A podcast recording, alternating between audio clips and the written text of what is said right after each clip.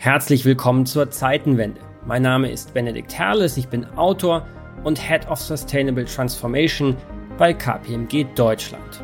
Heute sprechen wir über ein großes Thema, die Freiheit. Genauer gesagt über die politische Freiheit und die dahinterliegende Philosophie, den Liberalismus.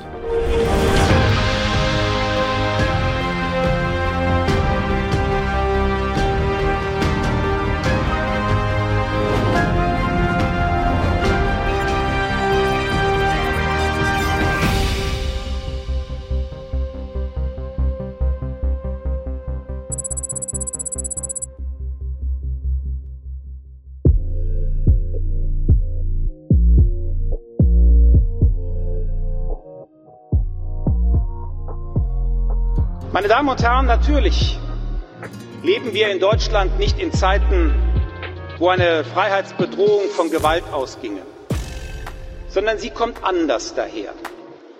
Die Freiheitsbedrohung in Deutschland, sie kommt nicht mit Gewalt und laut daher, sondern sie kommt leise daher. Sie kommt mit allerlei Begründungen daher, mit oftmals auch gut gemeinten Begründungen.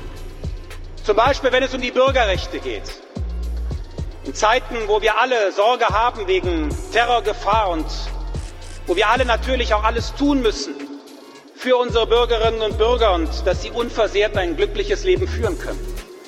In solchen Zeiten kommen dann Parteien her und Politiker und sagen, das ist die Zeit, wo man wieder mal günstig Bürgerrechte, die uns sowieso ein wenig immer stören, scheibchenweise reduzieren kann.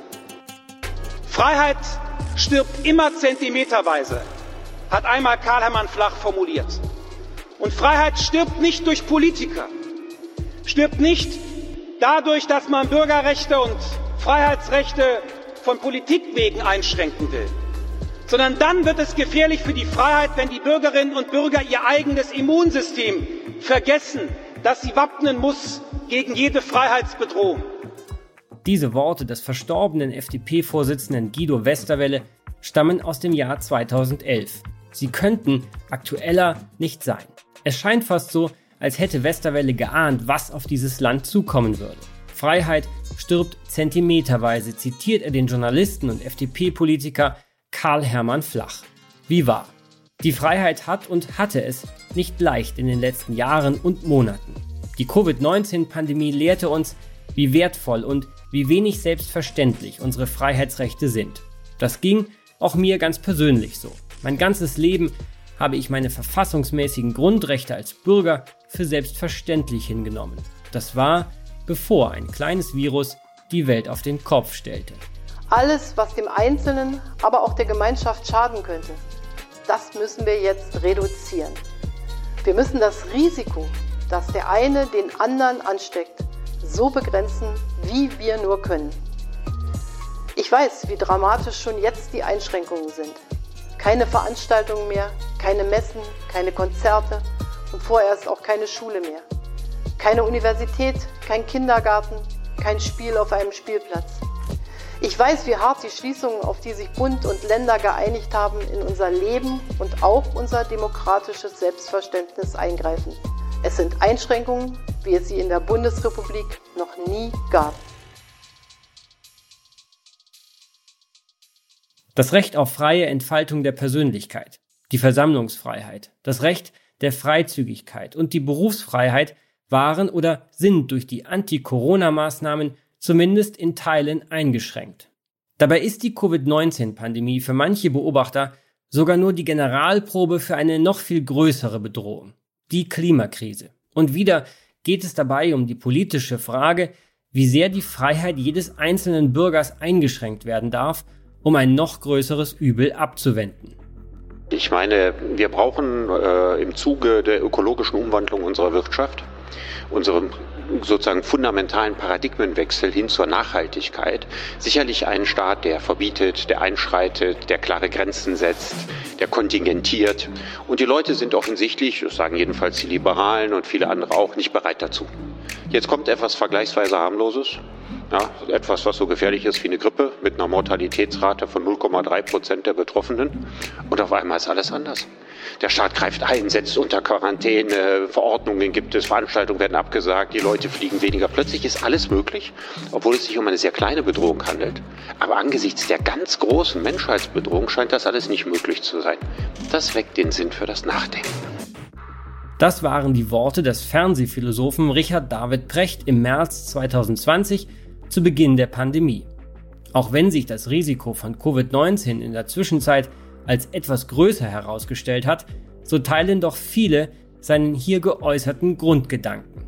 Wenn der Staat im Angesicht eines Coronavirus Freiheiten einschränken kann, dann bitte soll er dies auch tun, um das Klima zu schützen und die Existenz kommender Generationen zu sichern.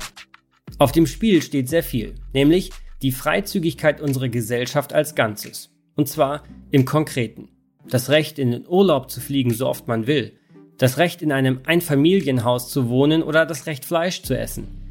Wo beginnt Klimaschutz und wo endet die legitime Freiheit des Einzelnen? Gerade wir Deutschen, so scheint es, vertrauen am liebsten auf den Staat, wenn es um die Lösung von Problemen geht. Die Staatsgläubigkeit ist groß in Deutschland, der Ruf nach Eigenverantwortung hat es dagegen tendenziell schwer. Das gilt für die Pandemiebekämpfung, aber auch für den Klimaschutz. Genuin liberale Einstellungen sind hierzulande seit jeher in der Minderheitsposition. Der Liberalismus als politische Philosophie strebt eine freiheitliche gesellschaftliche und soziale Grundordnung an. Seine geistigen Gründerväter kommen aber meist nicht aus Deutschland, sondern aus dem angelsächsischen Raum. Die Engländer John Locke und John Stuart Mill, der Schotte Adam Smith oder der Amerikaner John Rawls. In Deutschland wird der Liberalismus häufig mit dem Neoliberalismus gleichgesetzt. Er steht bei vielen für Turbokapitalismus und eine unregulierte Wirtschaft, aus der sich der Staat weitestgehend raushält. Es ist aber eine falsche Gleichsetzung, denn Liberalismus ist nicht mit libertärem Gedankengut gleichzusetzen. Dem Liberalismus geht es nicht darum, einen Nachtwächterstaat zu errichten, der die Aufgabe der Regierung auf militärische Verteidigung und die Bereitstellung von Infrastruktur beschränkt. Gerade in den USA gibt es solche Forderungen, aber sie sind eben libertär und nicht liberal. Es gilt zu unterscheiden zwischen der Freiheit von, der sogenannten negativen Freiheit, und der Freiheit zu, der sogenannten positiven Freiheit. Freiheit von staatlicher Repression Willkür, Einschränkungen. Die Forderung nach dieser negativen Freiheit ist natürlich Markenkern des Liberalismus. Aber daneben steht auch die positive Freiheit zu, die Freiheit zur gesellschaftlichen Teilhabe, die Freiheit, selbst über die eigene Ausbildung entscheiden zu können, unabhängig von Geldbeutel und Herkunft, die Freiheit, durch harte Arbeit, durch Fleiß und Einsatz Karriere machen zu können, auch wenn man vielleicht nicht aus privilegierten Kreisen stammt. Positive und negative Freiheit zusammen machen eine gerechte Gesellschaft aus. Aber in jeder Gesellschaft gibt es natürlich immer soziale und ökonomische Ungleichheiten. Der große Liberale und Harvard-Philosoph John Rawls stellte zwei Bedingungen auf, damit diese Ungleichheiten trotzdem gerecht sind. Zitat Erstens müssen sie mit Ämtern und Positionen verbunden sein, die unter Bedingungen fairer Chancengleichheit allen offen stehen. Und zweitens müssen sie den am wenigsten begünstigten Angehörigen der Gesellschaft den größten Vorteil bringen. Zitat Ende. Ungleichheit ist also für einen Liberalen nur dann hinnehmbar, wenn alle Bürger die gleichen Chancen zum Aufstieg haben und wenn die Ungleichheit der Gesellschaft als Ganzes nutzt. So viel zur Theorie. In der Realität ergeben sich für den Liberalismus momentan jede Menge praktische Probleme. Beispiel. Die Forderung nach einer Gesellschaft, in der es keine Rolle spielt, ob jemand weiß, schwarz, heterosexuell oder schwul oder lesbisch, Mann oder Frau ist, ist nicht nur wichtig, sie ist natürlich auch liberal. Aber wie sieht es mit der heiß diskutierten Identitätspolitik aus? Wir leben in aufgeheizten Zeiten. Jede noch so kleine gesellschaftliche Gruppe fühlt sich heute schnell diskriminiert. Die sogenannten Woken People von Englisch Vogue für erwacht, sehen an jeder Ecke eine neue Form der Diskriminierung. Und sie lassen Gegenmeinungen oft nicht zu. Die Debatte um die Identitätspolitik ist vieles, aber nicht frei. Wer anderer Auffassung ist, wird gecancelt. Das gilt insbesondere für sogenannte alte weiße Männer. Willkommen in der Cancel Culture sicherlich keine liberale Sache. Ich bin in eingeladen worden und jetzt dreimal gemisgendert worden. Ich bin kein Herr und ich bin ähm, auch nicht Schauspieler oder Regisseur. Ich bin Schauspielerin und Regisseurin. Ich bin nicht binär. Ich bin eine geoutete, lesbische, nicht-binäre Person. Dieser äh, auf Twitter sehr beliebte Spruch, ähm, einfach mal die Klappe halten, gerne gerichtet an alte, weiße, heterosexuelle Cis-Männer, der meint ja genau dieses. Von bestimmten Gruppen ist nicht zu erwarten, dass, äh, dass zur Debatte noch eine neue Erkenntnis beizusteuern ist. Deswegen sollen die erstmal die Klappe halten. Und das ist, was mir nicht gefällt. Diese Vorstellung, dass es sinnvoll sein könnte, quasi so ein schematisches Muster vor jede Debatte zu setzen und zu sagen, sagen, von wem ein Einspruch zu hören ist und von wem nicht. Das waren die SchauspielerInnen und RegisseurInnen Heinrich Horwitz sowie der Zeitjournalist Ioma Mangold mit seiner Kritik an den Denkverboten in der Identitätsdebatte. Wo endet die Meinungs- und Redefreiheit in Zeiten von nicht-binären Geschlechtern und Gendersprache? Wie groß muss die Freiheit von Denk- und Sprechverboten sein? Wie groß sollte andererseits die Freiheit zur Auslebung der eigenen Identität sein? Was sagt der Liberalismus zur Identitätspolitik? Es ist eine von vielen Fragen, die sich momentan zur Zukunft des Liberalismus stellen. Mehr als genug Gründe also, eine Zeitenwende-Episode diesem Thema zu widmen. Dafür habe ich mich in Berlin mit dem FDP-Vorsitzenden Christian Lindner getroffen. Der studierte Politikwissenschaftler leitet seit 2013 seine Partei. 2017 führte er sie zurück in den Bundestag. Der Fraktionsvorsitzende der Freien Demokraten empfing mich in seinem Abgeordnetenbüro direkt gegenüber dem Reichstagsgebäude. Dort haben wir uns nicht über Wahlkampf, Umfragewerte und Tagespolitik unterhalten. Wir nahmen uns die Zeit, um über die Antworten des Liberalismus auf die großen gesellschaftlichen Fragen und Herausforderungen zu sprechen. Vom Klimawandel über die Covid-19-Pandemie bis zur digitalen Transformation und ihrer Folgen. Los geht's. Herr Lindner, was bedeutet Liberalismus für Sie ganz persönlich? Das ist ein Lebensgefühl. Es ist die äh, äh, Bereitschaft zur Übernahme von Verantwortung für das eigene Leben, von Verantwortung für andere. Es ist äh, Neugier auf andere Menschen, auf äh, Zukunft. Es ist Freude an den Ergebnissen der eigenen Schaffenskraft und es ist die Großzügigkeit und die Toleranz gegenüber anderen, dass die ihr Leben so führen mögen, wie sie es wünschen. Wenn Sie von Liberalismus reden, meinen Sie dann Liberalismus eher im Sinne einer, eines negativen Freiheitsbegriffs, also Freiheit von, oder eher im Sinne eines positiven Freiheitsbegriffs? In der äh, Ideengeschichte werden diese beiden Konzepte ja oft gegeneinander gestellt. In der Realität menschlichen Zusammenlebens äh, fallen sie zusammen, denn Allein die Abwesenheit von Zwang macht in einer hochkomplexen Gesellschaft noch kein gelingendes Leben aus. Umgekehrt gesagt, in einer Gesellschaft von äh, Zwang und ähm, verhärteten Strukturen äh, kann man sich nicht entfalten. Was heißt das konkret? Ich spreche von ähm, einem 360-Grad-Liberalismus. Und damit meine ich, dass natürlich ähm, jede und jeder Einzelne geschützt werden muss vor äh, dem Bürokratismus, der unser Leben fesselt.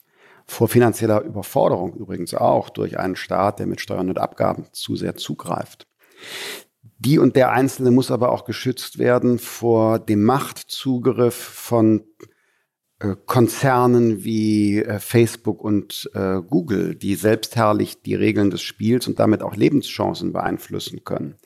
Man muss geschützt werden vor ähm, ähm, einer Shitstorm-Kultur, die nicht mit Gesetzen, aber durch soziale Sanktionen die Meinungsfreiheit einschränken könnte.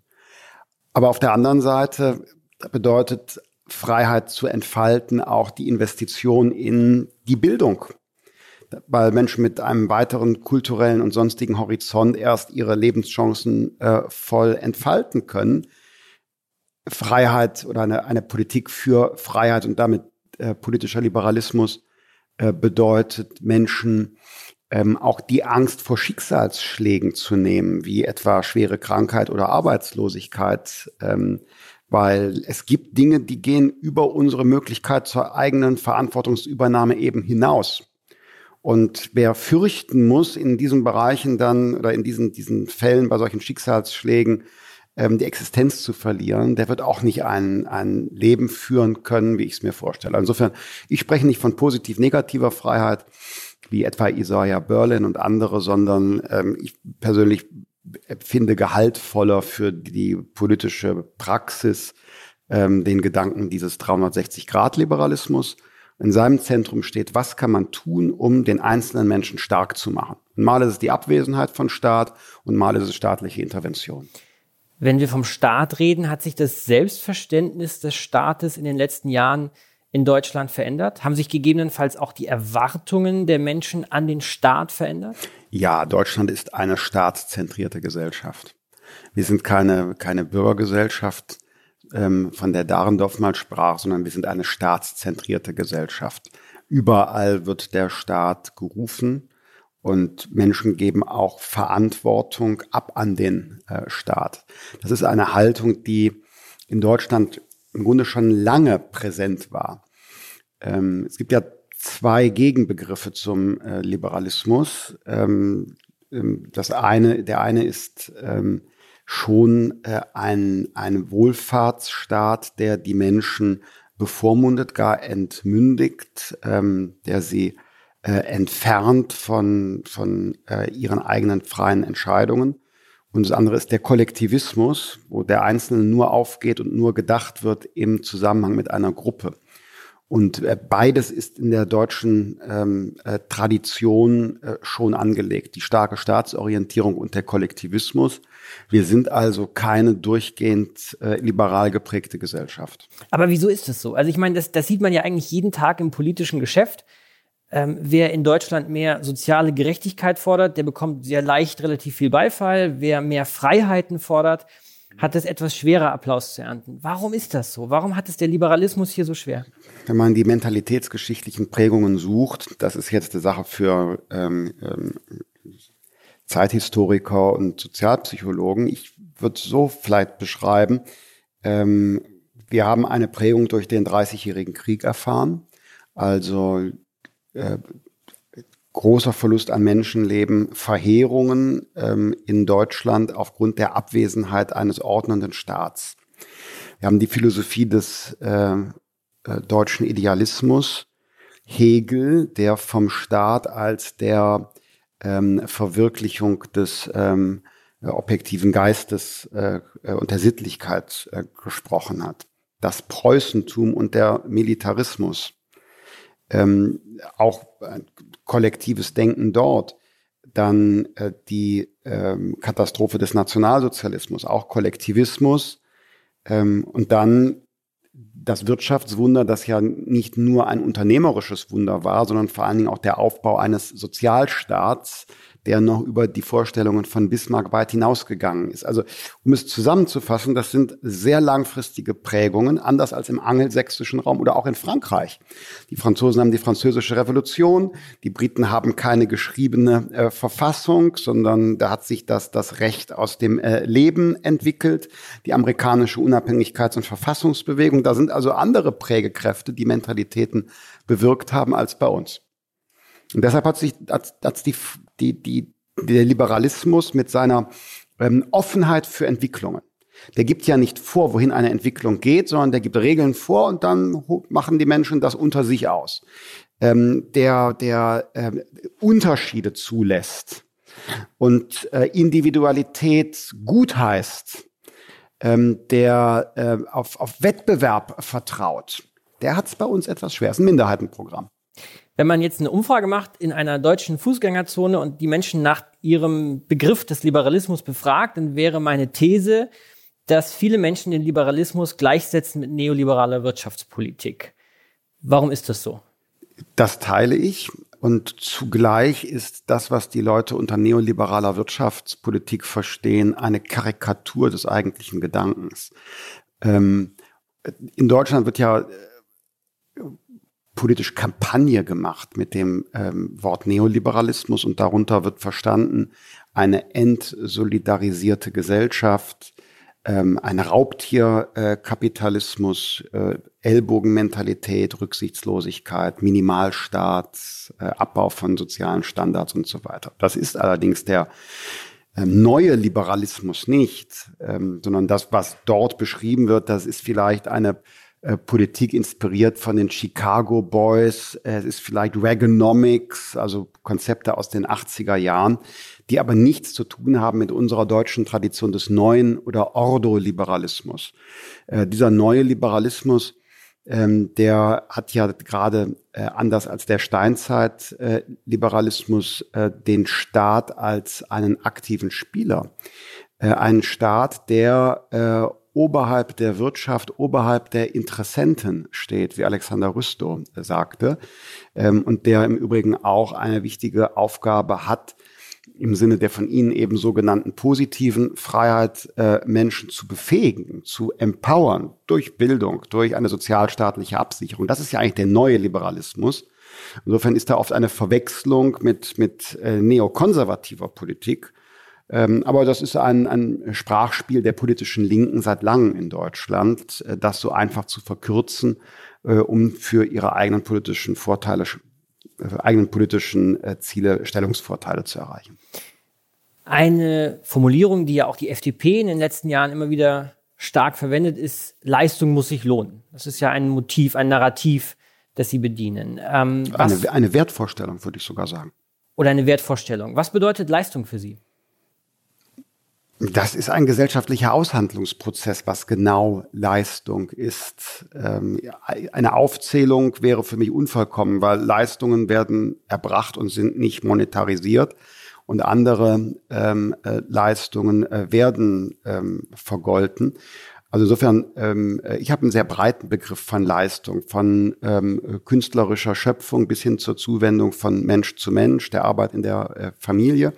Insofern würde ich den Begriff gar nicht, gar nicht so, ähm, wenn Sie ihn abstrakt äh, nehmen, fassen. Hier bei diesem äh, Wort, Ihre Leistung muss sich lohnen, das bezieht sich schon auf den Bereich Wirtschaft, ähm, also unser Zusammenleben im äh, Erwerbsprozess.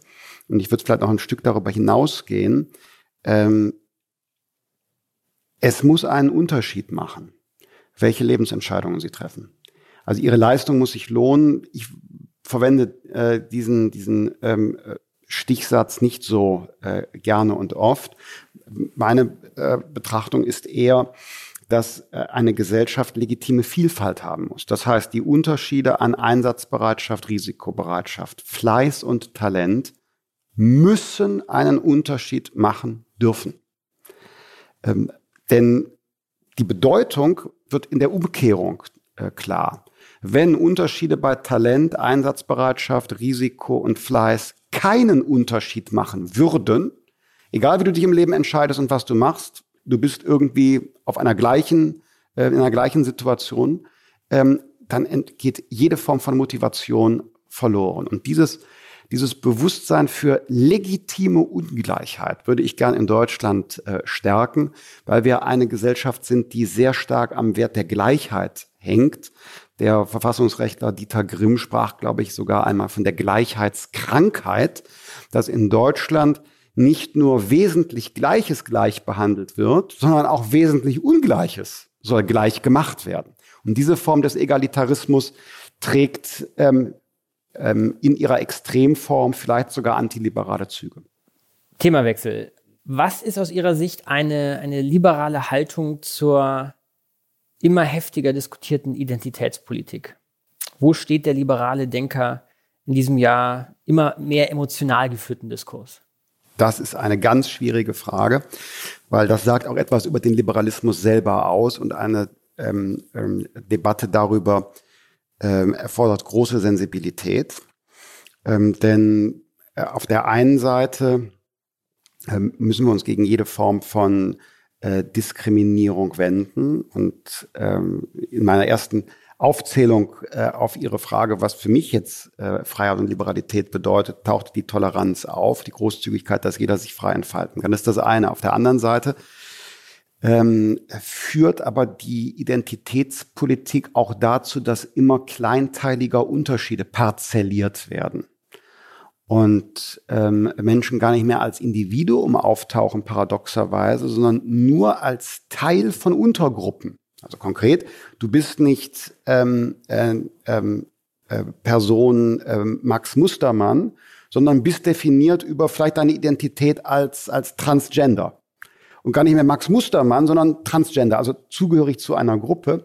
Und da kehrt sich diese eigentlich liberale Herangehensweise der Antidiskriminierung und der Toleranz irgendwann gegen sich selbst, weil sie wiederum entindividualisiert und auch zu einer neuen Form von, von einer Art des Kollektivismus führt.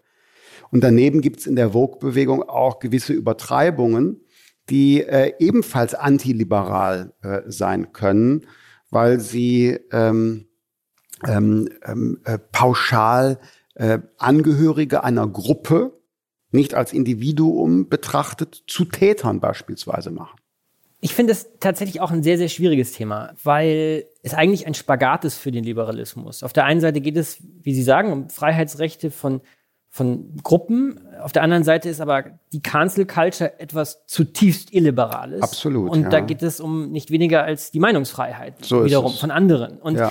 eigentlich ist das schon ein bisschen traurig, weil Menschen aus ganz unterschiedlichen Bereichen der Gesellschaft sich nicht repräsentiert fühlen. Mhm. Also hier scheitert der Liberalismus eigentlich, Antworten zu geben, oder? Zumindest kann man eines sehen. Auch eine gute Idee kann, wenn man sie ähm, ins Extrem fortsetzt, äh, sich auch gegen die eigenen Intentionen wenden. Und äh, vielleicht braucht man manchmal einfach so etwas wie einen ein gesund, eine gesunde Alltagsvernunft. Man appelliert ja so gerne an den gesunden Menschenverstand und an den Pragmatismus.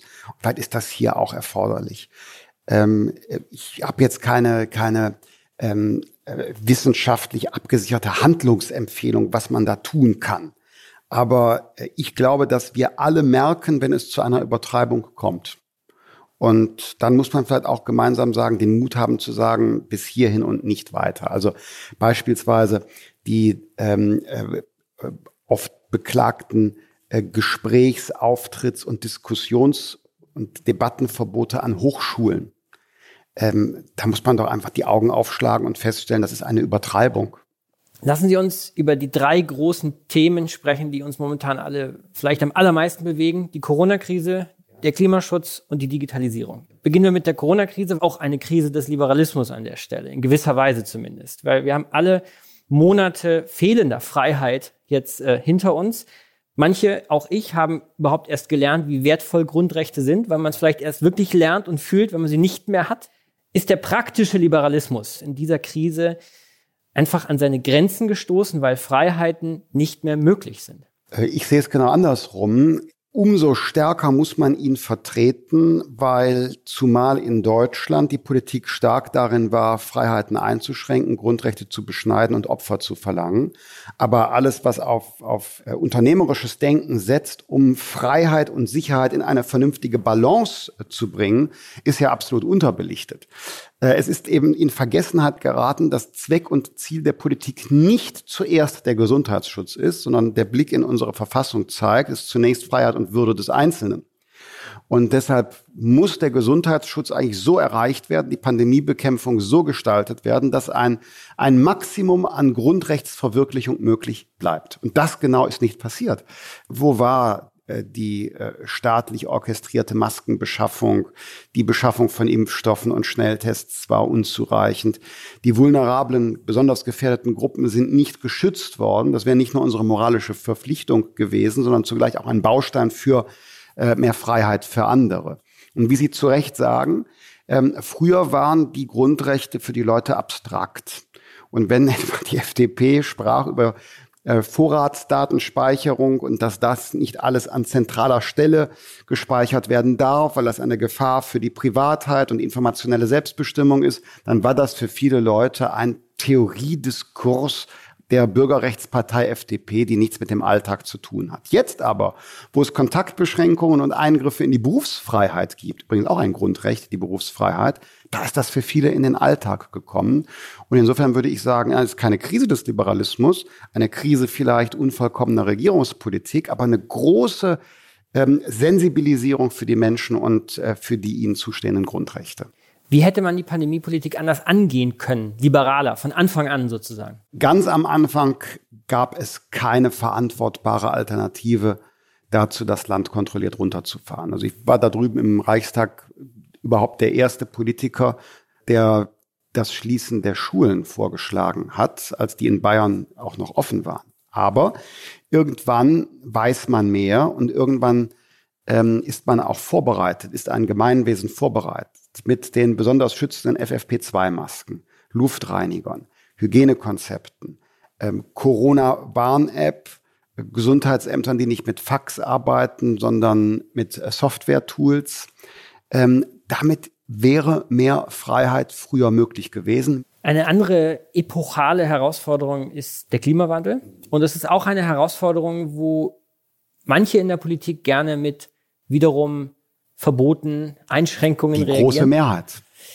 Deshalb die Frage, wenn wir jetzt mal anerkennen, dass das eine epochale Aufgabe ist, wie sieht eine liberale Klimaschutzpolitik aus?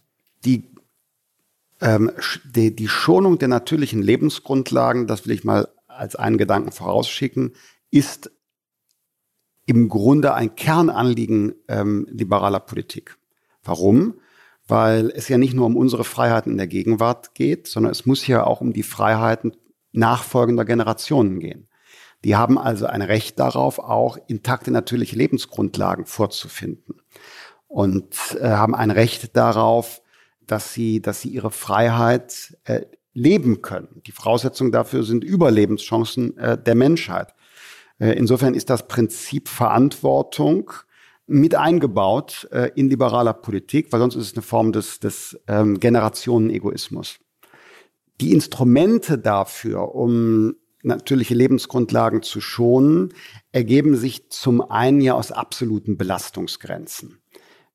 Auf der anderen Seite aber auch durch technologischen Fortschritt. Und aus diesem Grund ging unser Klimakonzept äh, davon aus, dass zunächst einmal CO2 als ein zu bewirtschaftendes Gut betrachtet wird mit einem absoluten Limit. Das Limit des CO2-Ausstoßes das der Menschheit noch zur Verfügung steht, ergibt sich aus dem 2 beziehungsweise 1,5 Grad Ziel. Das kann man mathematisch exakt errechnen, wie viel Millionen Tonnen CO2 Deutschland bis 2050 dann noch emittieren darf. Und nun machen wir uns den besten Koordinationsmechanismus für Knappheiten zunutze. Was ist das? Der Markt. Ist das beste Instrument, um mit Knappheiten umzugehen. Ist nicht die Planwirtschaft, sondern die Marktwirtschaft, die ist das Instrument, um Ressourcen zu steuern. Und wir legen einfach dieses Instrument Marktwirtschaft auf das knapp gewordene Gut CO2 und lassen es über den Markt mit Angebot und Nachfrage, Preisfunktion verteilen.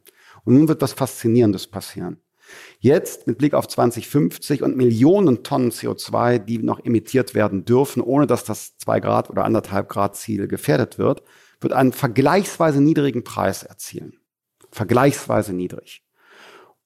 Aber mit äh, jeder Tonne CO2, die emittiert wird und die nicht ein zweites Mal emittiert werden darf, wird die Knappheit größer und der Preis wird zwangsläufig steigen.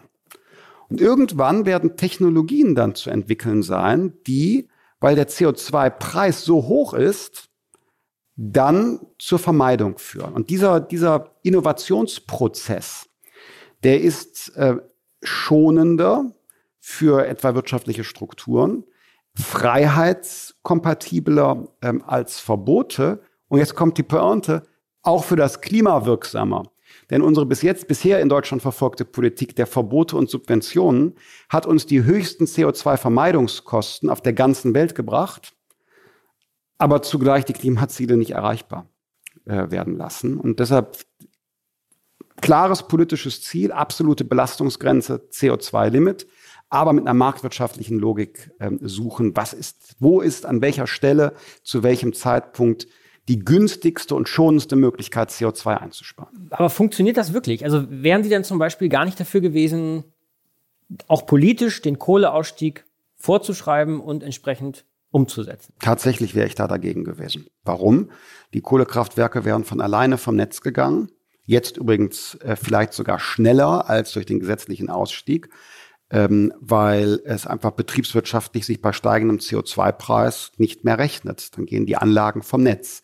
Ein entsprechendes Instrument, den CO2-Zertifikatehandel, haben wir in Europa ja für den Energiebereich. Und es hat sich gezeigt, ohne deutsches Kohleausstiegsgesetz, dass die äh, Zahl ähm, der Kohlekraftwerke, der Betriebsstunden zurückgegangen ist, weil sich es betriebswirtschaftlich für die Betreiber einfach schlicht nicht mehr gerechnet hat. Der große Vorteil wäre allerdings gewesen, beim jetzigen Kohleausstiegsgesetz sind Milliarden an Entschädigungen für die Betreiber der Kraftwerke fällig geworden.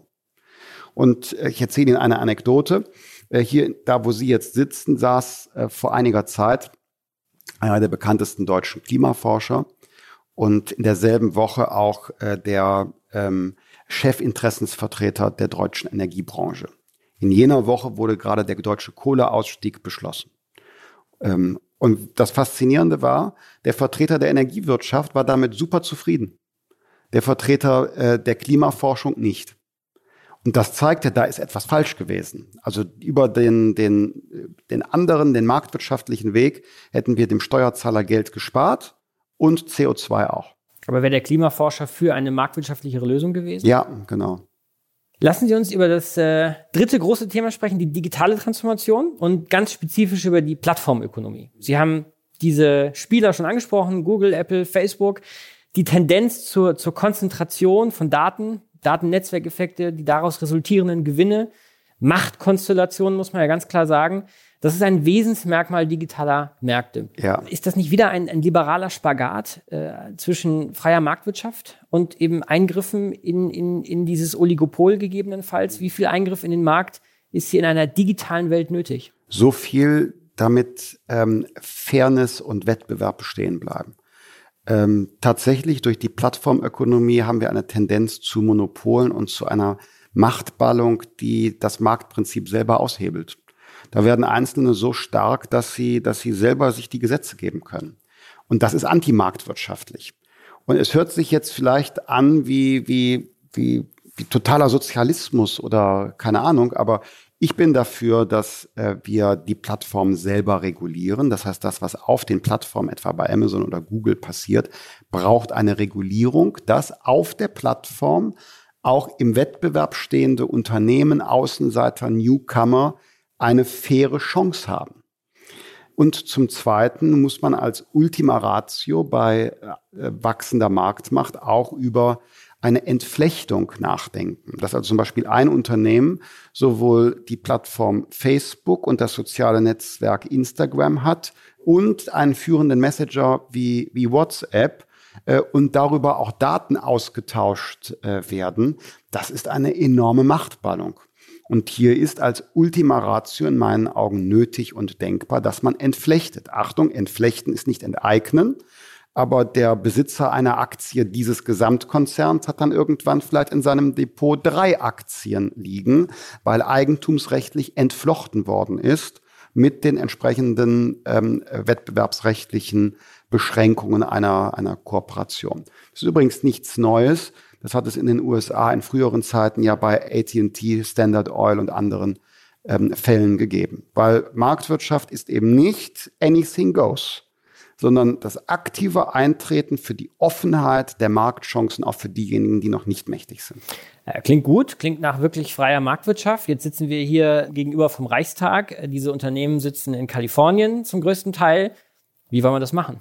Level Playing Field ist Europa die Europäische Kommission und Frau Vestager früher schon haben ja auch ein paar Initiativen in diese Richtung entwickelt, aber Sie haben recht, es ist eigentlich eine globale Frage. Und die äh, Datenökonomie oder wie ein äh, sehr bekannt gewordenes Buch neulich im Titel hat, der Überwachungskapitalismus, äh, das ist eigentlich eine Frage globaler Governance. Und ähm, möglicherweise muss im Format der Vereinten Nationen, mindestens der G20, über diese Frage ist in der Tat eine Epochen- und Menschheitsfrage, um Ihr Wort von eben aufzunehmen, müsste in dem Format gesprochen werden. Äh, tatsächlich gab es einmal eine deutsche Initiative aus dem Jahr 2013, den entsprechenden Pakt der Vereinten Nationen über äh, Menschenrechte, um digitale Fragen zu ergänzen. Leider ist diese Initiative damals nicht weiterverfolgt worden, aber daran kann man anknüpfen. Das Spannende ist ja durchaus, dass man ja sieht, dass Europa als Ganzes durchaus hier auch Einfluss hat und hier was bewegen Ja, kann. Also wenn man sich zweifelsohne. Richtung Datenschutz zum Beispiel nachdenkt, das ist ja, da ist ja Europa durchaus zum globalen Standardsetzer geworden und diese Unternehmen halten sich dran. Ich bin absolut äh, Ihrer Meinung. Wir haben äh, Policy Making Power. Europa ist der, der größte zusammenhängende Wirtschaftsraum. Ähm, trotz des Austritts äh, des Vereinigten Königreichs sind wir immer noch ein Powerhouse. Wir haben da, da wie soll ich sagen, Soft Power. Europäische Standards, weil wir so ein interessanter Markt sind für viele auf der Welt, prägen Regeln und Standards auf den, auf den Weltmärkten, auch beim Datenschutz. Wenngleich wir aufpassen müssen, dass wir nicht, nicht sozusagen Login-Effekte bekommen. Wir machen ein hohes Datenschutzniveau. Das führt dazu, dass europäische Player in ihrer Entwicklung gebremst werden, während die angelsächsischen und chinesischen äh, Spieler auf den Weltmärkten ihren Netzwerkvorsprung und Datenvorsprung in Algorithmen haben, der dadurch aber uneinholbar ist, weil europäische Spieler gar nicht mehr in diese Größenordnungen vorstoßen können. Insofern ist mitunter die, die auch Datenschutzgrundverordnung ambivalent und ähm, wird ja deshalb auch kritisch diskutiert in Aspekten, inwieweit sie wirklich weltweit äh, diszipliniert oder nicht vielleicht einen spezifischen Standortnachteil für einen europäischen Aufholprozess bedeutet.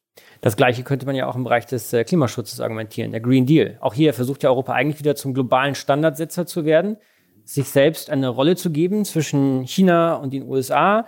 Und gleichzeitig ist die Gefahr, dass eben man der heimischen Wirtschaft schadet und äh, So ist es. am Ende zu. des Tages auch deshalb dem Klimaschutz schadet. Ich stimme zu, wenn man Verdrängungseffekte äh, hat, also beispielsweise wir ruinieren unsere europäische Stahlindustrie ähm, und äh, dann bestimmen die Chinesen mit ihren Überkapazitäten den Weltmarkt.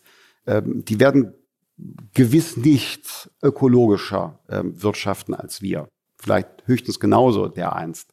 Es ist genau, genau ein, ein äh, solcher Effekt, der muss beachtet werden. Das darf nur nicht eine Entschuldigung für Nichtstun sein sondern muss eine gewisse Klugheit drin sein. Ich persönlich bin ja der Auffassung, ähm, dass äh, Klimaschutz und Nachhaltigkeit ein globaler Standortfaktor und ein Wettbewerbsvorteil sein können. Wenn es uns dereinst gelingt, Energie zu produzieren, Strom zu produzieren mit Grenzkosten null, weil wir nicht große Kraftwerke haben, die Kohle verfeuern oder äh, im Auto Öl von den Saudis haben, sondern wir haben erneuerbare Energie, die steht, siehe Sonne, im Prinzip unbegrenzt zur Verfügung. Man muss nur die Erzeugungskapazität, die Umwandlungskapazität zum Beispiel von Sonne oder Wind in Strom haben. Aber das ist ja auch eine ökonomisch faszinierende Perspektive. Ähm, irgendwann im Laufe dieses Jahrhunderts, so muss unser Ziel ja sein, haben wir eine Strom-Flat-Rate weil er ist einfach unendlich vorhanden und äh, ganz günstig. Äh, das ist halt, wäre ein Wettbewerbsvorteil. Gegenüber denen, die noch im industriellen Maßstab mit Kohle oder Kernenergie produzieren müssen, ist sehr investitionsträchtig und so weiter. Nur den Übergang. Den Übergang müssen wir so organisieren, dass wir dereinst die Früchte der Wettbewerbsfähigkeit ernten können. Und deshalb warne ich vor Politik, wie die Grünen sie betreiben, weil äh, die haben vielleicht dasselbe Ziel, aber auf dem Weg dahin sind wir ökonomisch schon viele Tode gestorben. Fazit. Die Freiheit hat es schwer wie lange nicht mehr. Die digitale Transformation, der Klimawandel und gesellschaftliche Spaltungen sind eine Bedrohung für die Freiheit. Der Liberalismus kann nur dann überzeugen, wenn er es schafft, echte Probleme auf eine freiheitliche Weise zu lösen. Doch gerade in Deutschland haben es freiheitliche Lösungsansätze eben häufig schwer. Als Gesellschaft müssen wir es schaffen, freien Wettbewerb in der digitalen Sphäre sicherzustellen. Die Marktmacht von Amazon, Google und Facebook zum Beispiel nicht zu groß werden zu lassen. Wir müssen es schaffen, das Klima zu schützen, ohne die Freiheiten des Einzelnen zu begrenzen. Wir müssen beides, Diskriminierung und Cancel Culture, überwinden. Die Freiheit stirbt zentimeterweise, so formulierte es einst Karl Hermann Flach. Wir sollten hinsehen und jeden Zentimeter der Freiheit verteidigen.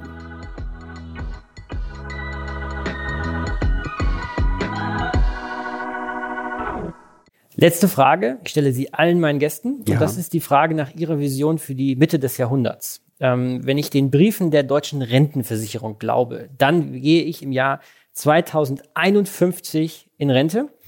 Und mich interessiert natürlich sehr, in welcher Zeit ich meine dann hoffentlich sehr rüstigen Jahre als Rentner verbringen werde. Deshalb auch an Sie die Frage, wie groß ist die politische Kraft des Liberalismus hier in Deutschland ähm, im Jahr 2051? Äh, natürlich ähm, außerordentlich äh, groß. Ähm, vermutlich werde ich 2051 gerade ähm, aus meinem Amt ausscheiden.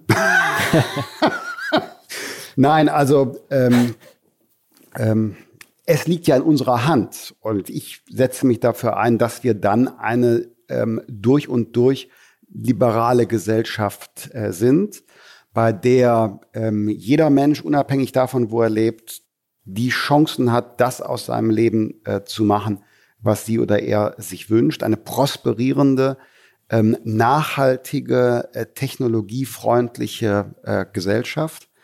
Ähm, eine ähm, bunte Gesellschaft, in der ähm, wir die Vielfalt ähm, auf einer gemeinsamen Wertegrundlage organisiert haben.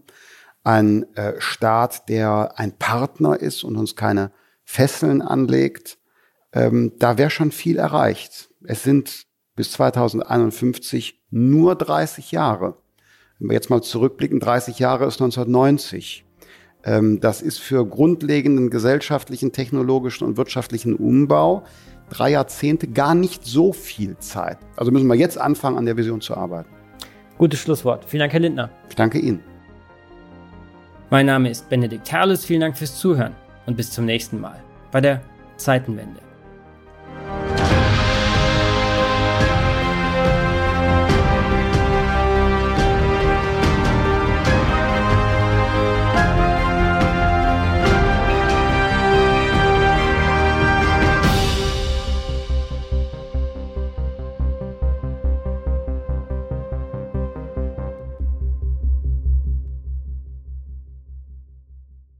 Dieser Podcast wird produziert von